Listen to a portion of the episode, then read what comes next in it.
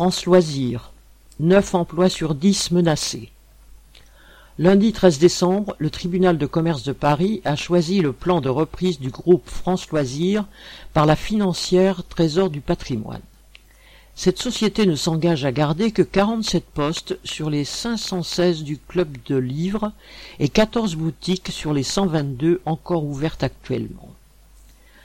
En guise de reprise, il s'agit donc d'un plan massif de licenciement de 90% du personnel que vient d'autoriser le tribunal de commerce. Créé en 1970 par le mania allemand de l'édition Bertelsmann, le club a compté jusqu'à 2 millions d'abonnés avant d'être revendu en 2011 au groupe Acticia, lui-même appartenant à un fonds d'investissement. Après avoir enrichi les actionnaires pendant des décennies, dès que la rentabilité n'a plus été à la hauteur attendue, France Loisir a subi le dépeçage vécu par bon nombre de travailleurs.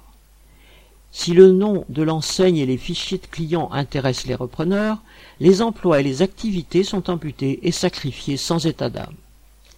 Quel que soit le nom du dernier ou du prochain repreneur, c'est l'ensemble de la chaîne des capitalistes qui est responsable de cette liquidation.